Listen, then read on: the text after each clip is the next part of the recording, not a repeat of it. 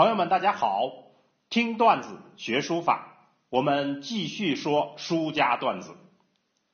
今天说的是钟繇功勋大，小楷灵气长。上文书说到，蔡中郎秘籍传给了后来者，后来者使出个金蝉脱壳，脱出来什么呢？不是别的，正是楷书。话说这楷书的鼻祖不是个文弱书生，竟是一员武将，他便是功勋卓著的钟繇。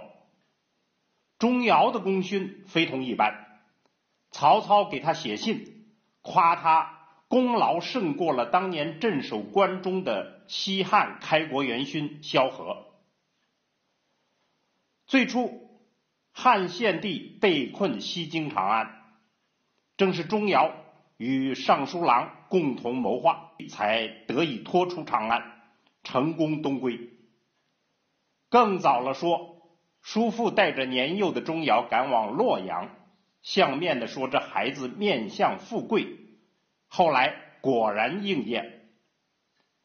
魏国建国，钟繇担任了相国，太子曹丕赐给钟繇的五蜀府。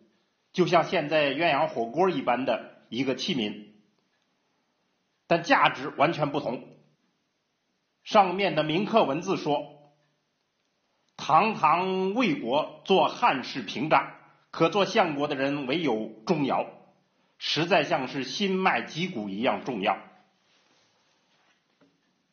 整夜毕恭毕敬，不知怎么安处。您是百官的师长。”记在这里，作为众人的楷模，这对钟繇是极高评价。武将的品性，钟繇都完全具备。他的外甥被手下人所杀，钟繇痛哭之后，冷静地说：“虽是我外甥，但他是国贼。”如此品性，书法家中实在少见。但正是这个武将钟繇。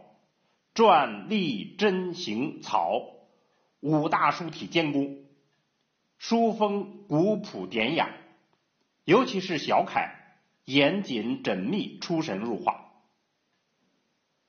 钟繇的时代，正是汉字从隶书向楷书演变并接近完成的时期。钟繇适应潮流，汲取了民间新书体的经验，又思考钻研。勤奋学习，从而成为楷书继往开来的关键人物。一般认为，钟繇是蔡邕书的第二代传人。其实，他不仅限于一家之学。据《书院精华》记载，他少年时期跟随刘胜学习三年，后来又学习了曹玺、刘德升等人。可以说是集前人之大成。《书院精华》还记载说，钟繇临死的时候交给儿子一部书法秘术，说自己一生三十余年时间都花在学书上，主要从蔡邕书法掌握要领。他不分白天黑夜的学，与人谈天，一手还在地上练。晚上以被子为纸，直练到被子被戳了个大窟窿。随时随地看见花草树木、虫鱼鸟兽，就与书法联系起来琢磨。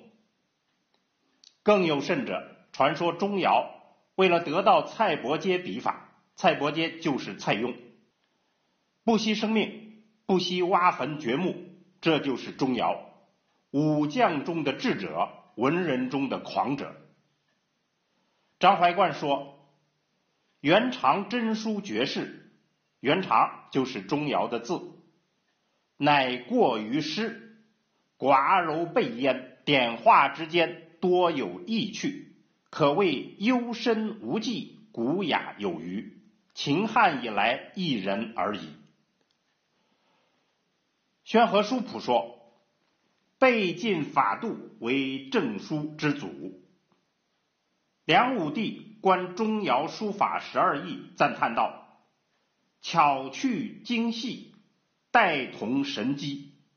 所谓书法十二艺，指的是平、直、均、密、锋、利、清、绝、补、损、巧、称，说的是用笔方法和间架结构等。我们在书论段子里讲过颜真卿述张长史笔法十二艺，与钟繇的书法十二艺是传承关系。大家可以参考对比，加深理解。钟繇的作品包括《宣师表》等五表，《丙舍帖》等六帖，一般认为是后人的临本；还有《乙英碑》等三碑，也被认为是误传。所以钟繇可以说是没有真迹。但是，仅从《淳化阁帖》等刻帖中间保留的书法看，我们也不能不赞叹钟繇书法那种特有的工整与飘逸的结合，尤其是古朴之中泛起的那样一股灵气。正是钟繇的这股灵气升腾变化，化作了圣贤的模样，一时间七彩灿烂。那么欲知后事如何，且听下回分解。好，听段子学书法，我们下次再见。